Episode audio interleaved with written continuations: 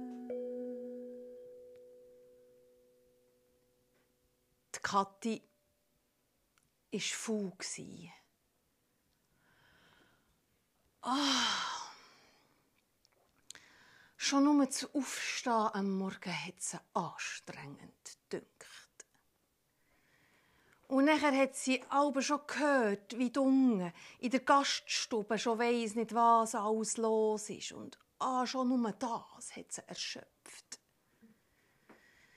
Kathi ja, die war faul.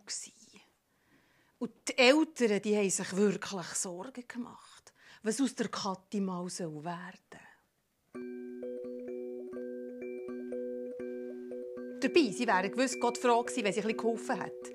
Ja, es hat immer etwas zu tun gegeben, der Wirtsstube. Auch jetzt gerade im Frühling, wo noch draussen im Garten so viel zu machen wäre. Aber Kathi die ist immer nur im Weg gestanden. Ja, sie hat nicht das ganze Tablett von draussen in die Küche hintertragen. Etwa ein Glas, vielleicht noch ein zweites hat sie oben genommen. Und schon das war fast ein zu viel. Gewesen. Darum hat sie jetzt die Mutter, einisch, was wieder so ein geschäftiger Tag war, raus in den Garten geschickt. Kathi, geh jetten. Geh mir hier ab der Zettel, stehst nur im Weg. Nimm das Häckerli, geh jetten. Und schau, dass der Garten fertig ist bis am Abend. Kathi ist mal aus der Wirtsstube raus. Ist zum Garten hingelaufen und hat gedacht, die Sonne sei jetzt einmal heiß. Und das hat sie schon fast ein müde gemacht. Und dann ist sie im Garten angekommen und um Himmels Gottes Willen hat sie das Giet gesehen. Schon nur der Anblick hat sie erschöpft. Dann hat sie noch gemerkt, dass sie das Häckerli vergessen hatte. Und sie hat sich vorgestellt, wie sie wieder den ganzen Weg ins Haus zurück müsste. Und dann hat sie dort das schattige Plätzchen gesehen. Sie denkt, ja, ich, ich muss mich einfach zuerst ein bisschen ausruhen. Dann hat sie ein Nückerli genommen.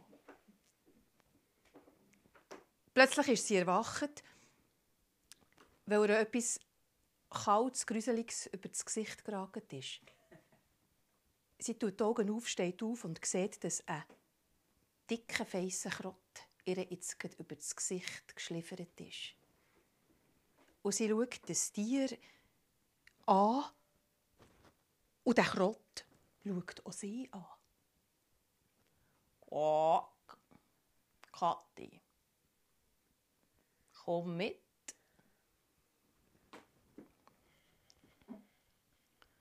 Sie hat nichts gesagt.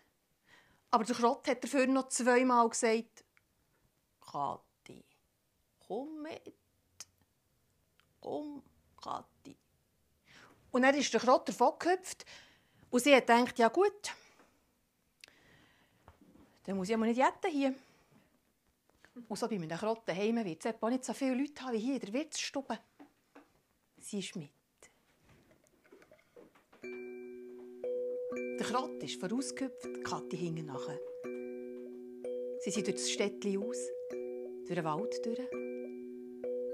Und irgendwann kommen sie zu einem Schloss. Der Krott geht rein, hüpft dort Stege auf, Kathi hinten nachher. Es war wunderschön in diesem Schloss. aber niemand war zu sehen, niemand zu hören. Der Krott hüpft weiter raus, bis, bis oben irgendwo er in ein schönes Zimmer hineingeht. Eine wunderbare Aussicht in den Garten und das Beste aber in diesem Zimmer war das Himmelbett. Und das hat Küsse und Dächchen und das hat einladend reingeschaut. Und der Krott hat sich zur Kathi umgekehrt und hat gesagt, oh, ah, das ist für dich. Bleib hier. Sieben Jahre. Oh, musst nichts machen hier, Kathi. Auch nicht die strahlen. Und nicht waschen. Und nichts warmes Essen. Oh, bleib. Die Kathi ist geblieben. Ja, das Bett, das war weich. Ja, und nicht strahlen und nicht waschen, das hat jetzt nichts zu tun gegeben. Ja, wenn sie Hunger hatte, hat sie ein bisschen Brot gegessen, ein bisschen Wasser getrunken. Oh, sie konnte schlafen, solange sie wollte. Solange sie wollte. Die sieben Jahre waren im Hui vorbei. Ein Tag, bevor die sieben Jahre genau um waren, ist der Krott zu ihr ins Zimmer gekommen und hat zu ihr gesagt, oh, heute Nacht, Kathi, bleib wach.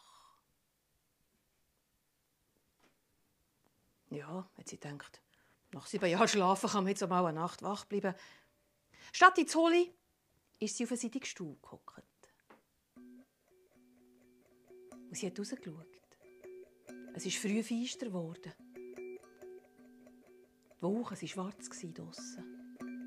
Das Wetter ist aufgezogen. Es hat angefangen blitzen und donnern. Und irgendwann es mitten in der Nacht es an der Tür geklopft. Kathi, gang auf, du! Oh, Lanne, rein!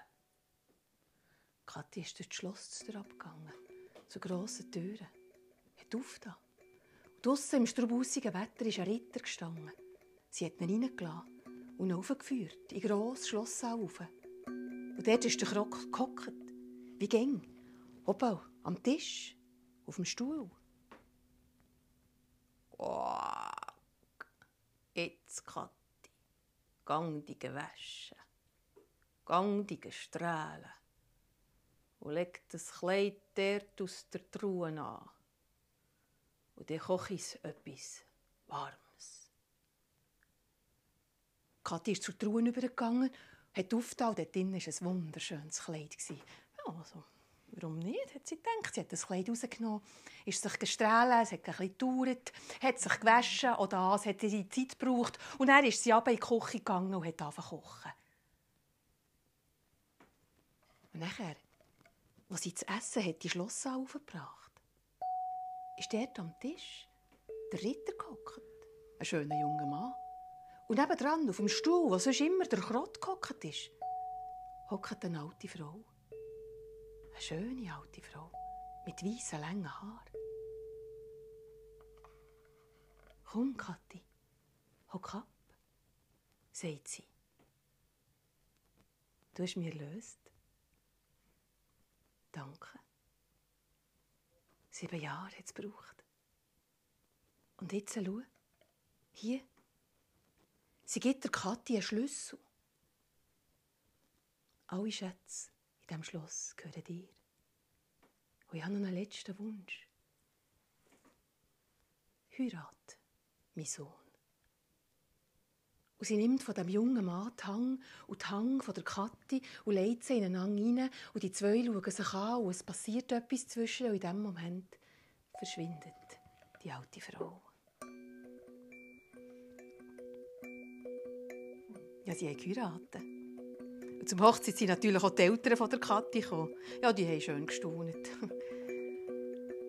Sie hätten nicht gedacht, dass man mit Faulheiten so weit kommt. Ob sich Kathi von dann an regelmässig gestrahlt hat und gewaschen, das weiß ich nicht. Und ob sie mit ihren Kindern streng war diesbezüglich, weiß ich auch nicht. Aber um das geht es nicht.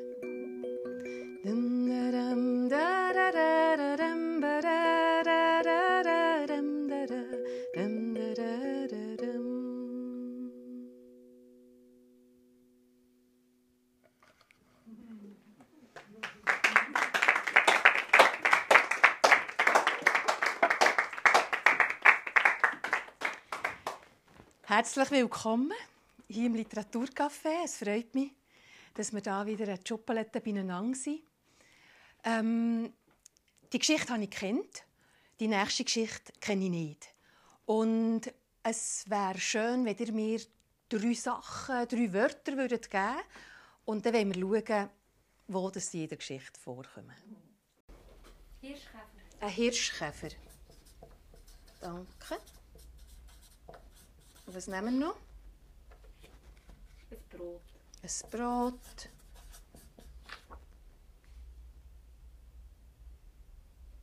Lindenbaum. Ein Baum. Lindenbaum. Ein Lindenbaum. Danke vielmals.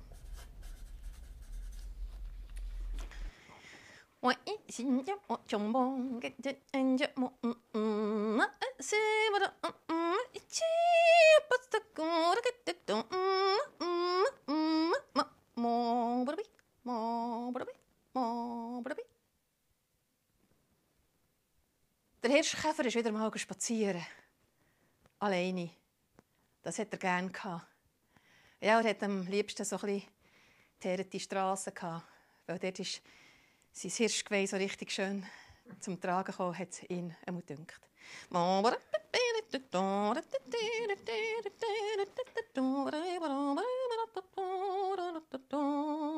Es war ein sonniger Tag und er war sicher, dass sein Panzer wunderbar glänzt.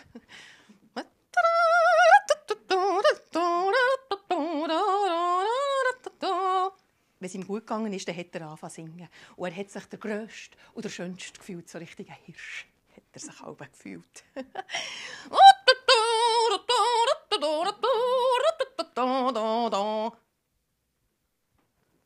Und in seinem Wahn hat er das Schlagloch total übersehen. Er ist so blöd rein runtergetrollt, auf dem Rücken bleiben liegen. Mhm. Käfer auf dem Rücken. Und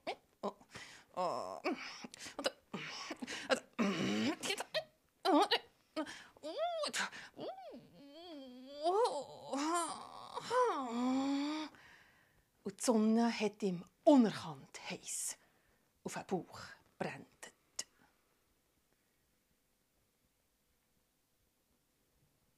An dem gleichen Tag war Lisa daheim am Brot backen. Sie hat es geliebt, in den Teig hineinzugreifen. Die hat manchmal eine Viertelstunde lang geknetet. Und knettet und knettet und oi, oi, oi, oi, oi, oi. Und dazu hat sie am liebsten gesungen. Sie hat sich dann aber auch vorgestellt, dass das, was sie singt, gerade direkt ins Brot hineingeht. Ja, und die Bröter, die hat sie aber verschenkt. Oi, oi, oi, oi, oi. Sie hat das Gefühl gehabt, dass dass das, was sie drin singt, wirklich auch etwas auslöst im anderen Mensch. Und, und, und an diesem Tag plötzlich ist ihre Stimme «Ja, ja, ja, ja, ja!» Sie hat es plötzlich nicht mehr ganz unter Kontrolle gehabt. Das ist irgendwie, das ist ein Gerechtswort, sagen ich euch. Und sie hat geknettet und gleichzeitig sind da Töne rein, die hätte er nicht wollen, zu essen bekommen.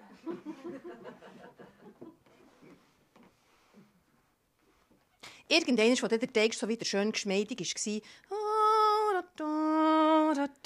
da, da, ist sie ganz zufrieden gewesen. Und sie hat vergessen, wie es vorher tönt hat. Sie hat das Brot in den Ofen geschoben, aus backen.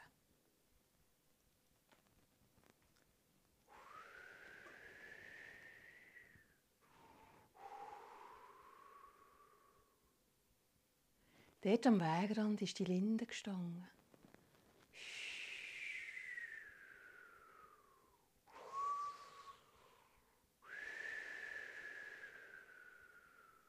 Schon seit manchem Jahr hat der Wind durch sie durchgepfiffen. Und schon mit, mit vielem hat die Linde zu tun gehabt.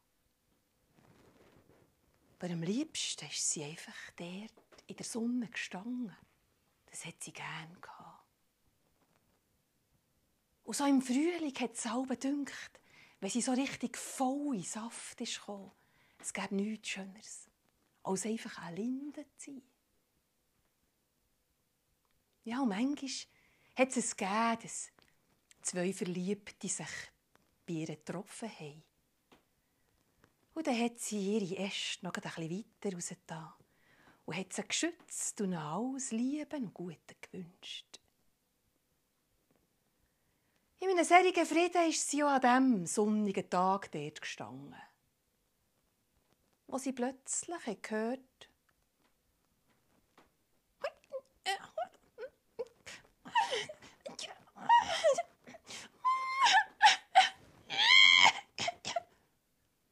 Nicht weit davon war der Hirschkäfer dort auf dem Rücken in diesem Schlagloch hinein. Und die Linde hat übergeschaut. Ja. Blöd gegangen, hat sie gedacht. Und sie hat ihm zugeschaut, wie er versucht hat, ein bisschen mit Schwung sich aufzurichten. Aber es war nichts zu machen. Er ist dort gelegen. Und er hat sich gar nicht mehr hirschig gefühlt. Das Brot war gebacken, derweil. Sie hat es rausgenommen. Auch noch so halb warm hat sie in ein Tüchlein hineingeleiert und ins Körbchen da. Ihres war, dass sie mit dem Brot näher raus ist. Und die Straße abgelaufen ist. Und sie hat sich immer vorgenommen, der ersten Person, die sie trifft, der gibt sie das Brot. Insgeheim hat sie natürlich gehofft, dass vielleicht mal der Fritz aus dem Nachbardorf vorbeikäme.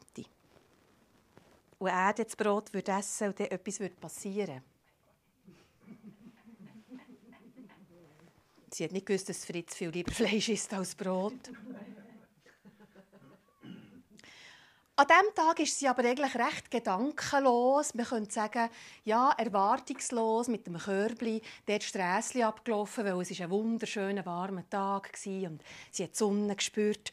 Und dann läuft sie dort und läuft und läuft und läuft.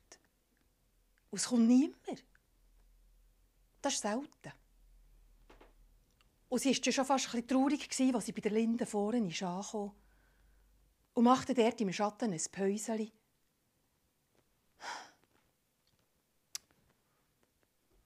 Niemand will mein Brot, fängt sie so an zu reden. Niemand will meine Töne. Niemand.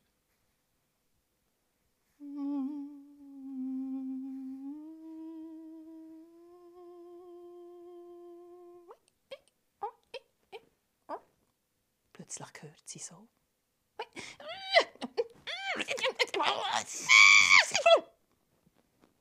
Sie schaut und geht dort ein paar Schritte weiter und da sieht sie der Hirschkäfer dort auf dem Rücken liegen und zappeln wie nur etwas.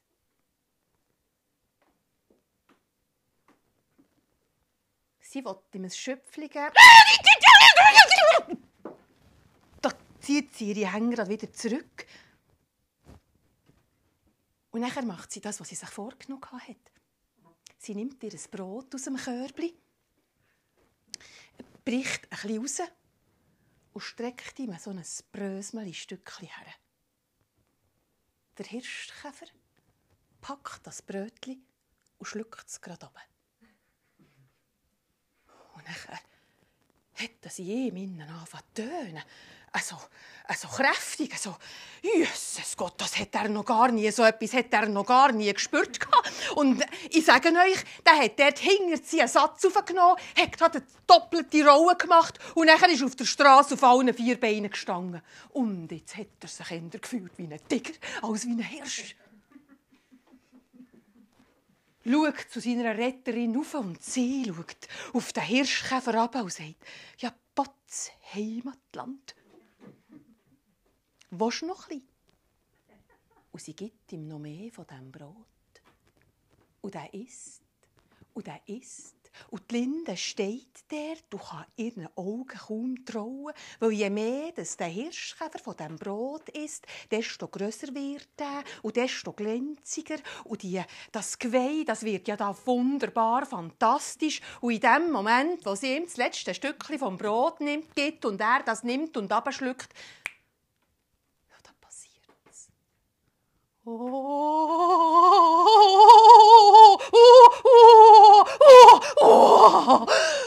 nachher steht dort statt dem Hirschkäfer ein Hirsch, sagen ja euch ein Mann, ein wunderschönen, und ohne Geweih, aber sonst alles dran und rote Backen und schwarze Kruseln und die schauen sich an und lesen.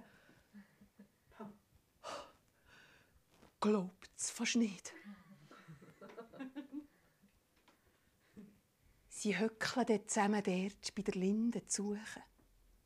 Und die Linde lächelt, streckt ihre Arme raus und gibt diesen zwei an diesem sonnigen Tag der Segen.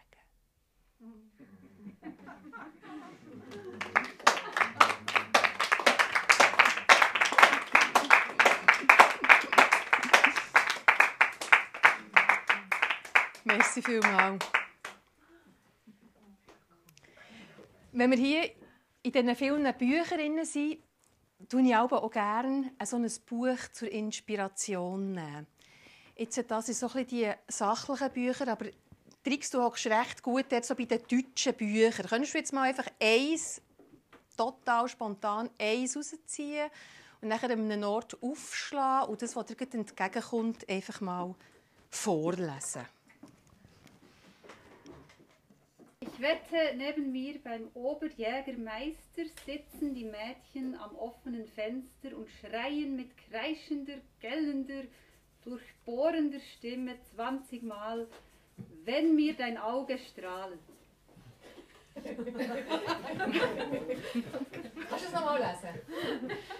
Ich wette, neben mir beim Oberjägermeister sitzen die Mädchen am offenen Fenster und schreien mit kreischender, gellender, durchbohrender Stimme zwanzigmal, wenn mir dein Auge strahlt.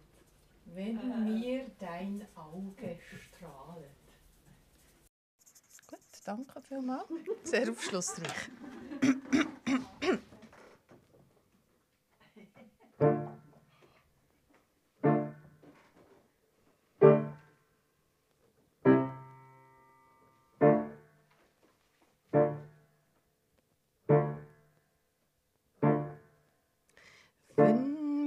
dein Auge strahlet, Oh, wenn mir dein Auge strahlet. Oh, wenn mir dein Auge strahlet. Oh, oh, wenn mir dein Auge strahlet. Beim Oberjägermeister war immer etwas los. Jeden Abend eine Party. Oh, wenn die Fenster nicht so offen waren, hat man es gehört. Das wäre noch gegangen. Aber dass er immer so viele Mädchen noch dabei hatte, das hat er fast nicht ausgehalten.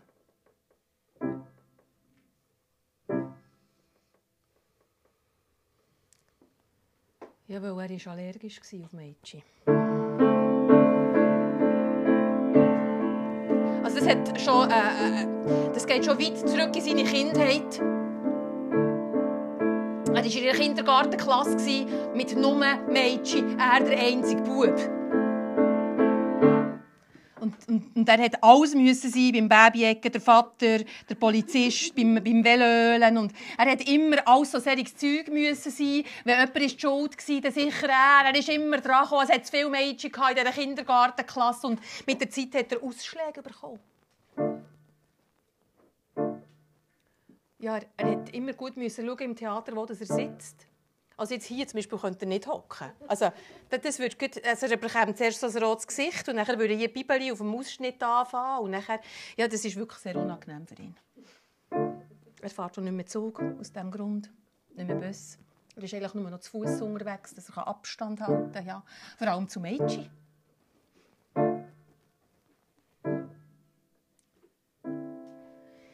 Wenn mir dein Auge strahlet,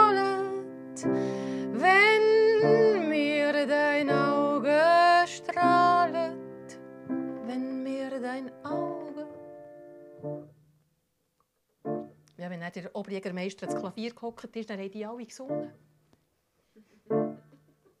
Also er hat gerne Musik gehabt, das wäre jetzt nicht der Grund gewesen. Und es hat manchmal wirklich noch schön getönt, aber er, er hat einfach gewusst, dass es Mädchen sind, die singen. Und gleich, wenn sie dann so anfangen zu singen, ist irgend so ein Gefühl in ihm wach geworden. Es ist so eine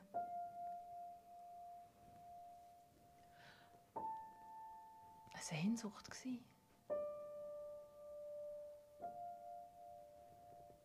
Schon im Kindergarten. Er wäre halt auch gerne mal die Mutter gewesen.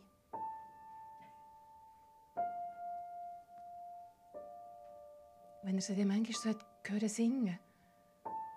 Ja, es ist besser gegangen, wenn er schon ein paar Gläschen getrunken hatte vorher. Dann manchmal hat er die Augen zutun und hat er sich vorgestellt, wie er auch auf dem Fenstersims hockt und singt. Wenn mir dein Auge strahlet, wenn mir dein Auge strahlet. Heute sind sie sicher wieder dort, ich wette. Er war schon am Morgen ganz nervös. Ja, weil in den letzten Tagen hat es immer wie mehr Partys gegeben. Und immer wie mehr Mädchen. Und er hat es alle gesehen, sie sind unter seinem Fenster durchgelaufen. Er, er hat ja auch rausgeschaut, also nicht so, dass man es sieht, aber sie haben natürlich immer gewusst, dass er dort ist. Und dann haben sie auch aufgewunken. Und er hat ja das Fenster zugetan und, und, und ist ganz aufgeregt worden. Er ist beim Spiegel schauen, ob es ging. So, manchmal hat er ein bisschen Salbe dran dass es ein bisschen kühlt. Aber ich dachte, ich kann nicht schon Morgen trinken. Da ist ja auch rumgetigert in der Wohnung und dachte, wette, heute hocken sie wieder dort. Und einmal war es wieder so, am Abend, genau so. Es war so eine warme, so warme Frühlingsnacht. Der Oberjägermeister war ans Klavier gehockt. Schon seit einer halben Stunde haben sie gesungen. Und nachher ist das Lied wieder gekommen. Wenn mir dein Auge strahlt, wenn mir dein Auge strahlt. Und dann plötzlich hat es nicht gedacht, äh, jetzt hockt sie nicht nur aus dem Fenster. Ja, um Himmels Gottes Willen. Er schaut zum Fenster aus und da sieht er sie. Unten stehen sie dort. Ja, nicht nur 20, 30, 40, 50. Junge Frauen, Mädchen, eine schöner als die anderen. Und sie schauen zu ihm auf, zu seinem Fenster, und sie singen das Lied.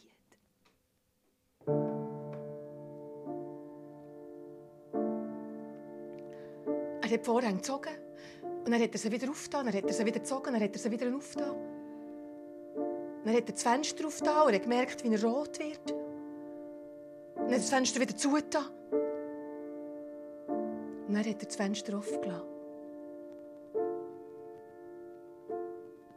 Und hat runtergeschaut. Und dann haben sie den letzten Ton gesungen. Und dann haben sie gekichert und gelacht. Und alle sind wieder über zum Oberjägermeister gegangen, weiter festen. Nur einer ist bleiben stehen und hat gesagt, weisst du es denn nicht? Du hast die schönsten Augen der ganzen Stadt. Und er ist sie auch gegangen. Und er ist noch lange dort am Fenster gehockt.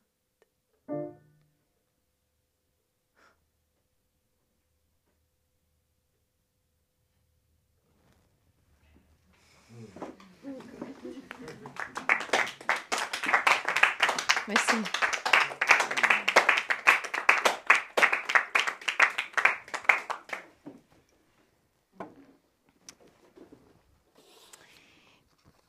Die nächsten Geschichte, die nächste Geschichte verbirgt sich da auf einem von diesen Zetteln. Hier sind ähm, Geschichten, die ich kenne. Und jemand von euch kann jetzt eine ziehen. Und die erzähle ich euch näher.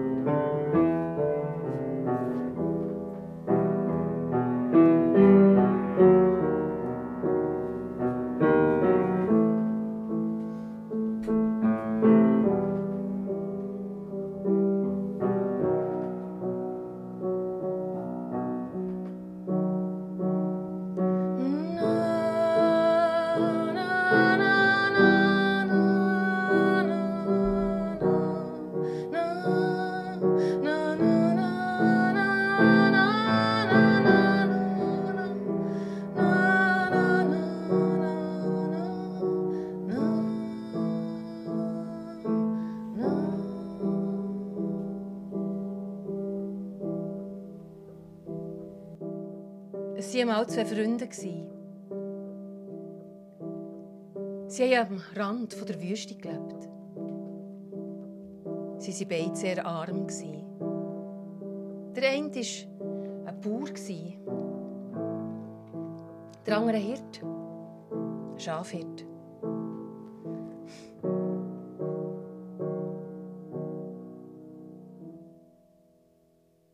Eines an einem Tag der Bauer wollte auf das Feld arbeiten. Da sieht er, wie sein Freund, der Hirt, auf ihn zukommt. Und er erklüpft. Weil der Hirt ist ganz bleich. Was ist passiert? Was ist mit dir?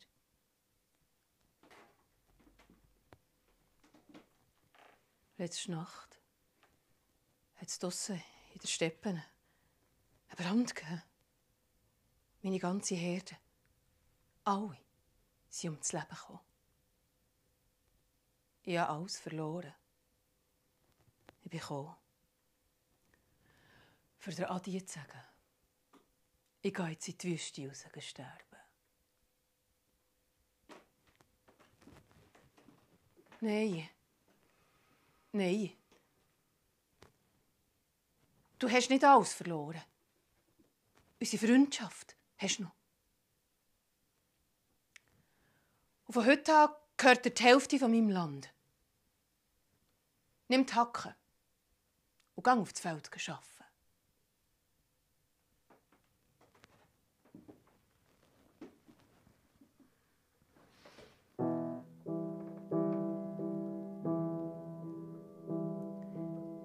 Der Hirt hat ein grosszügiges Geschenk von seinem Freund annehmen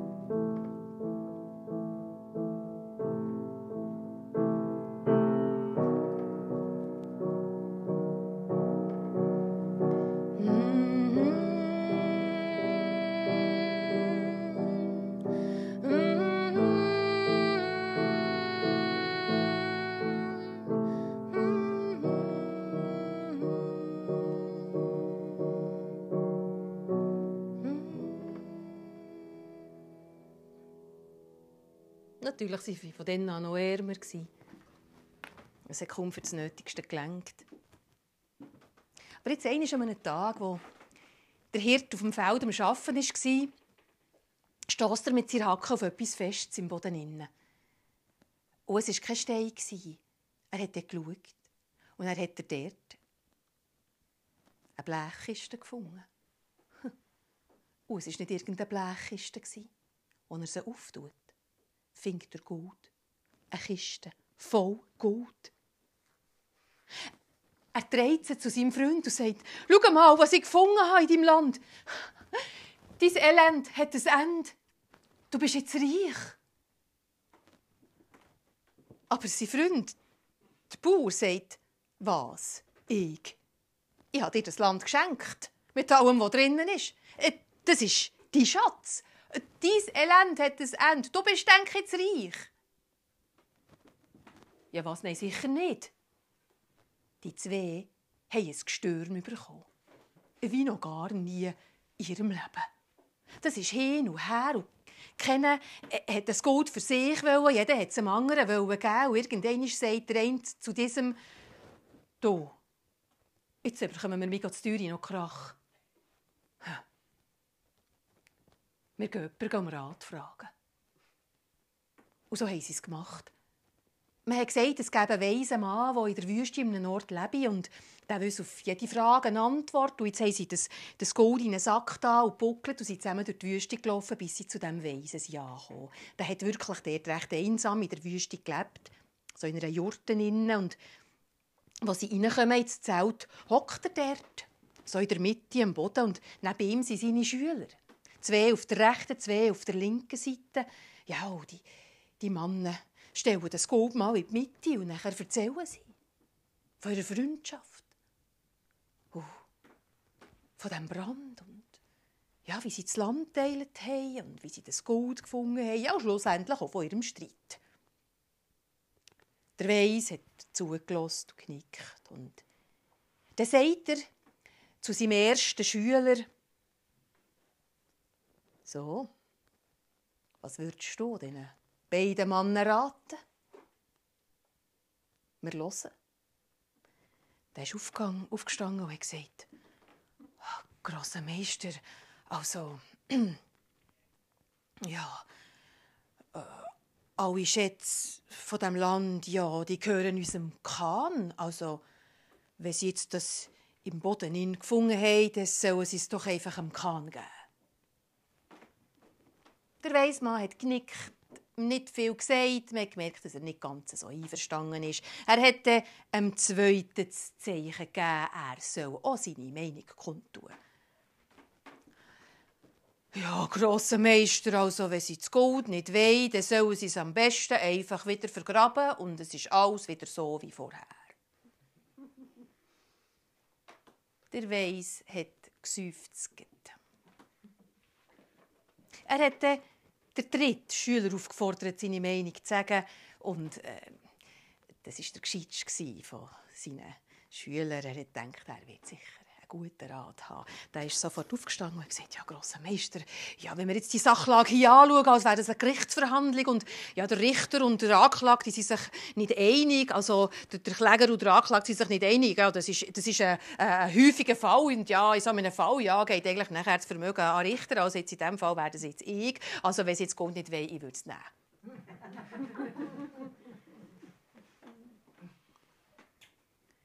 Man hat im Gesicht vom weisen Mann angesehen, dass er nicht wirklich glücklich ist über diese Antwort und er hat noch seinem jüngsten Schüler zu bedeuten gegeben, er soll sagen, was er denkt.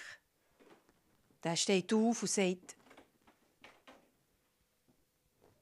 «Grosser Meister, verzeih mir meine Unwissenheit, aber ich habe von Anfang an gedacht, wo sie, sie das erzählt haben mit dem Gold, könnte man doch hier in der Wüste einen Garten machen.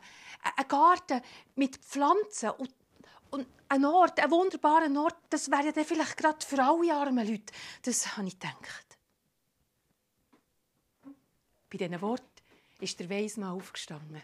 Er hat gestrahlt. Und er hat seinen jüngsten Schüler gerade in den Arm genommen und gesagt, wunderbar, ich hätte nicht besser raten können. Und ich schlage vor, wenn die zwei Männer einverstanden sind, dass auch gerade du auf einen Bazar gehst, die Samen kaufen und dass du den Garten anlegst. Die zwei Männer waren mehr als zufrieden mit dieser Lösung. Sie haben viel, viel Mal gedankt und haben sich als dicke Freunde wieder auf den Heimweg gemacht. Der Junge aber, der ist am nächsten Tag mit einem Sack voll Gold in die Wüste gelaufen, in die Stadt. Ja, und dort auf dem Bazar war es gar nicht so einfach ja, Samen zu finden und, und am richtigen Ort zu ziehen. Und, und das war so eine grosse Sache dort. Äh, er war schon den Halbtag dort und hat noch nie nichts gewusst. Da plötzlich war eine grosse Aufregung dort auf dem Bazar. Eine grosse Karawane ist direkt über den Bazar zu laufen gekommen, auf einen Palast zu. Und es war keine gewöhnliche Karawane. Spezielle Waren haben die Kamel getragen. Nicht Stoff oder Datteln oder Gewürz. Nein. Lebende Vögel. Sie haben Hunderte, Tausende von Vögeln an den Scheicheln zusammengebunden und über die Rücken von diesen Kamelen gelegt. Es war schrecklich zum Schauen. Bei jedem Schritt hat sie an den Rücken getatscht. Ihre Gefieder waren zerzauset. Und aus ihren Schnäbeln sind keine Lieder mehr um Hilfe schreien. Unser junger Bursch ist dort gestanden. Und es hat ihm fast das Herz abeinandergerissen. Er, er ist vorher zum Karawanenführer gerannt und hat gesagt, was, was ist da los? Warum fährt man Vögel? Warum fesselt man sie? Für was sind sie? Ja, schöne Ladung, gell? Hat der Karawanenführer gesagt. Der Kahn gibt mir 500 Goldtaler für die Vögel. Aus denen werden die erlesensten Speisen zubereitet werden. 500 Goldtaler, nicht schlecht, gell? Der Bursch hat nicht lange überlegt. Er hat sich dem Karawanenführer in den Weg gestellt und gesagt, «Lass sie frei, wenn ich dir das Doppelte gebe.» Der hat natürlich nur gelacht. Aber nachher hat ihm der Bursch seinen Sack mit dem Gold gezeigt. Ja, da hat der Karawanenführer sofort gestoppt. Hat seinen Treiber den Befehl gegeben, alle Vögel freizulassen. Und es ist nicht lang gegangen. Es all die Vögel. Gewiss bald gleichzeitig den Himmel rauf. Und es ist fast Nacht geworden. So viele Vögel sind gleichzeitig davon geflogen. Es hat einen kleinen Wirbelsturm gegeben. Einen Moment lang ein Durcheinander. Und der Bursch ist dort gestanden. Und das Herz ist ihm leicht geworden. Er hat sich so gefreut. Er hat sich so gefreut, dass die Vögel davonfliegen konnten. Er ist durch die Stadt aus, er gegen Hause zu. Und erst nach einer Weile ist es dann hineingesickert, dass er jetzt gar keine Samen kaufen konnte. Und dass das Gold eigentlich auch gar nicht sein war. Und das Gedanken sind immer schwerer geworden. Und sein Herz auch. Und sein Schritt auch. Irgendwann hat er fast keinen Fuß mehr voreinander gebracht und er ist, er, er, ist, er ist so verzweifelt gewesen, dass er dort in der Wüste einfach gerade zusammengebrochen ist. Und er ist eingeschlafen.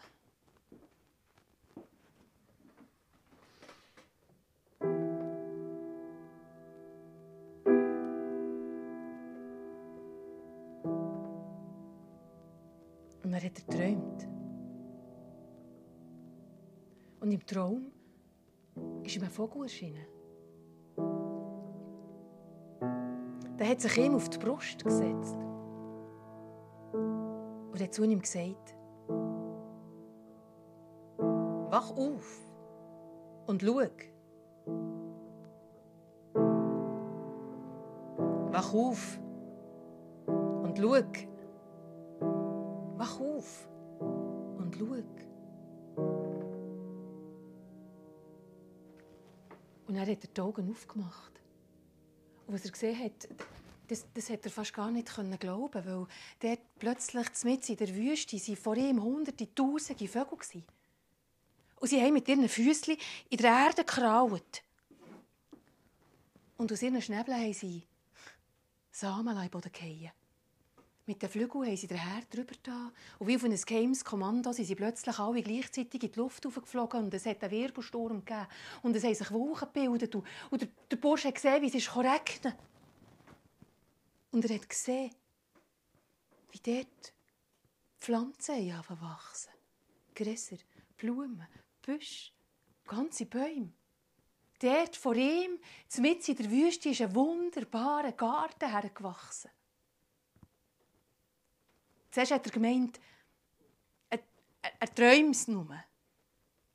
Aber nachher ist er durch den Garten durchgelaufen. Und er hat noch gespürt und geschmeckt. Und der Garten war wirklich. Und er war so, wie es denkt war. Für alle armen Leute. Sie haben dort zu essen und zu trinken im Überfluss gefunden. Die auf der Flucht haben dort Sicherheit gefunden. Die einsame Geborgenheit. Und man hat nie besser geschlafen als in diesem Garten. Und ich wünsche mir, dass der Garten, der gewachsen ist aus Mitgefühl und Großzügigkeit, ich wünsche mir, dass es den Garten noch heute gibt.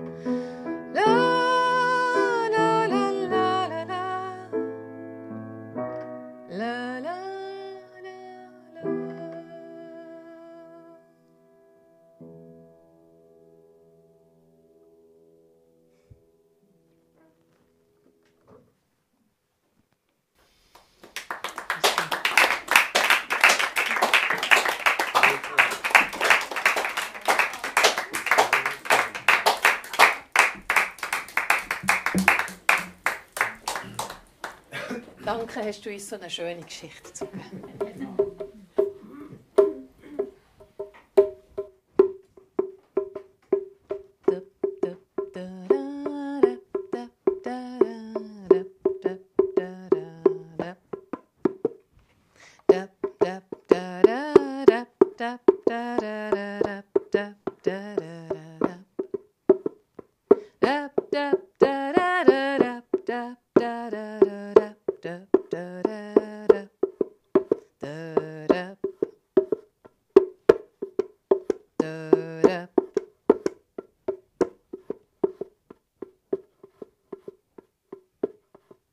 Es geliebt, wenn es nach Brot geschmückt hat in der Wohnung.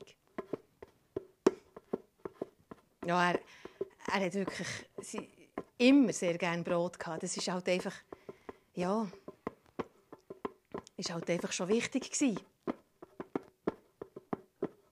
Und sie, sie hat immer noch gesungen, wenn sie geknetet hat. Aber es war ihr nicht mehr so wichtig, gewesen, was sie singt. Am liebsten hat sie einfach gerade das gesungen, was kam. Das Besondere war, dass von denen alle ihre Brote kaufen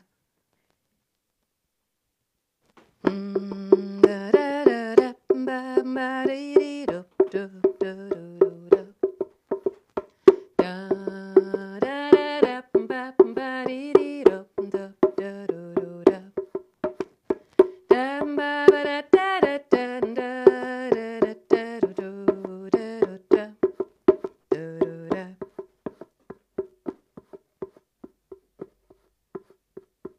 hat ihn nicht gestört, dass sie manchmal nicht gestrahlt war.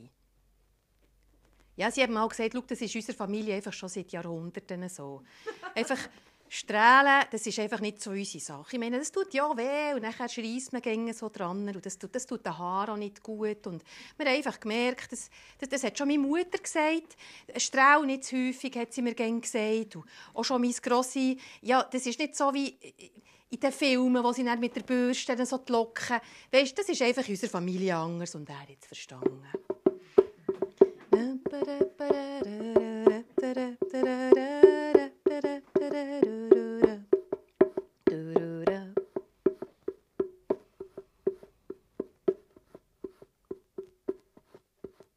Manchmal am Sonntag sind sie spazieren. Ja, und meistens sind sie dort Strässli ab. Und, und eigentlich immer bei der Linde haben sie gehalten. Immer. Ja, komm, wir höckeln schnell, hat entweder er gesagt oder sie. Ja, manchmal haben sie ein bisschen, ein bisschen geredet. Dieses oder eins. Aber manchmal sind sie einfach dort gehockt und haben dort ein zum Schlagloch übergeschaut und haben sich ein bisschen angelächelt. Ihr Wunder haben sie nie vergessen.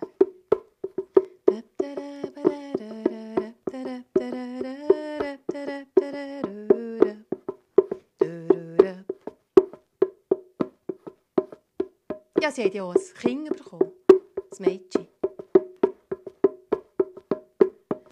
Ja, der... Das war nicht einfach. Ja. Weil sein Hirsch sie ist ja manchmal ein bisschen zu fest vor den Grund gekommen. Und dann hätte er sich dann auch aufbäumen und sagen, wie es jetzt sein müsse und so. Und, und, und, und die Bröter, die sie dann auch backen hat, die hast du nicht können essen.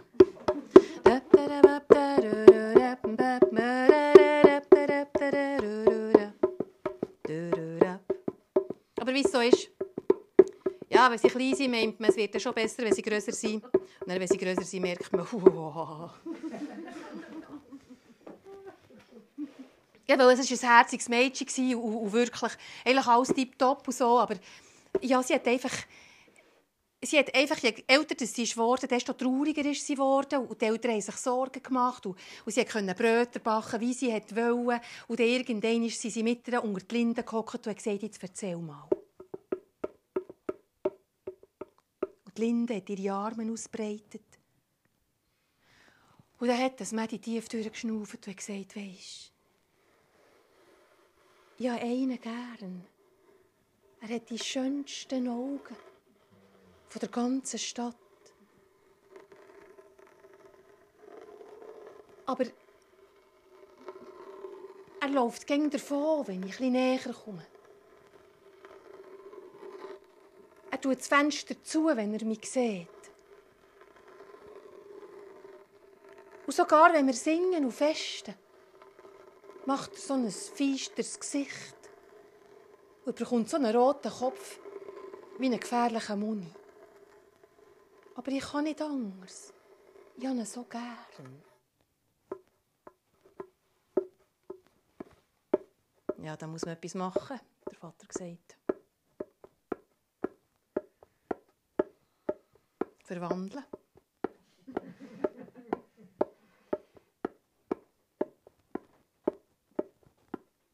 Ich backe dir ein Brot, hat sie gesagt.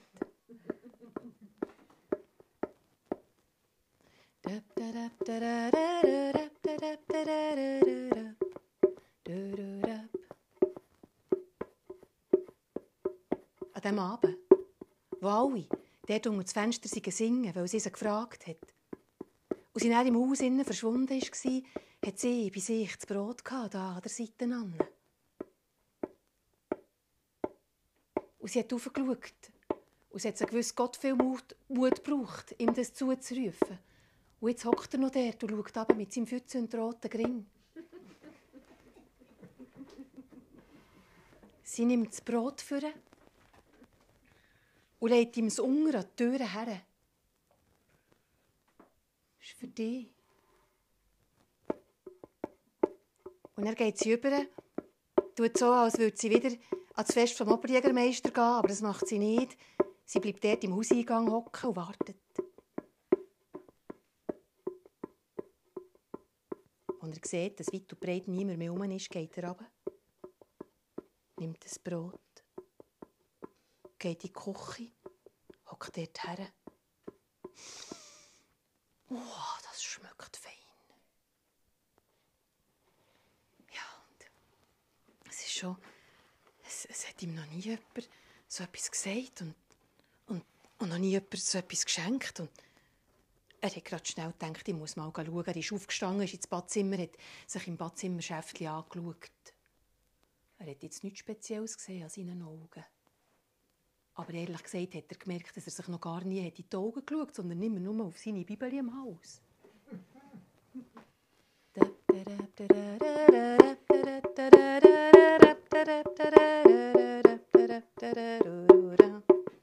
Ja, dann ist in der Küche. Und hat das Brot gegessen.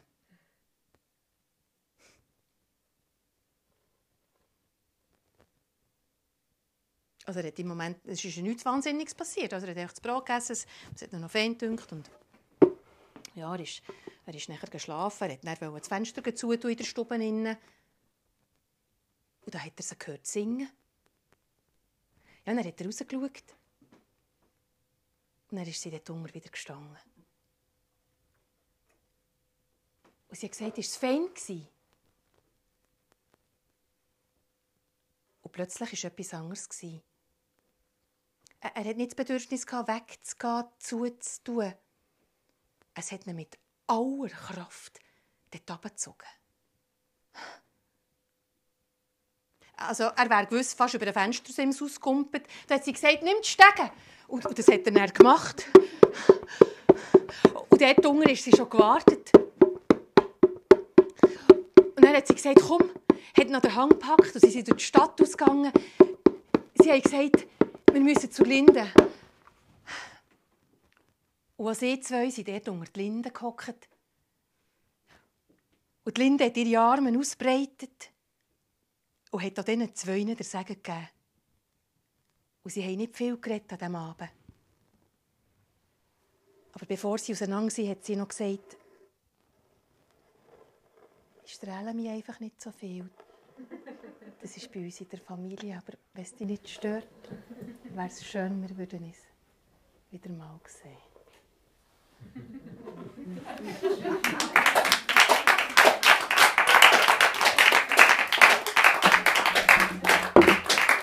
Merci vielmals.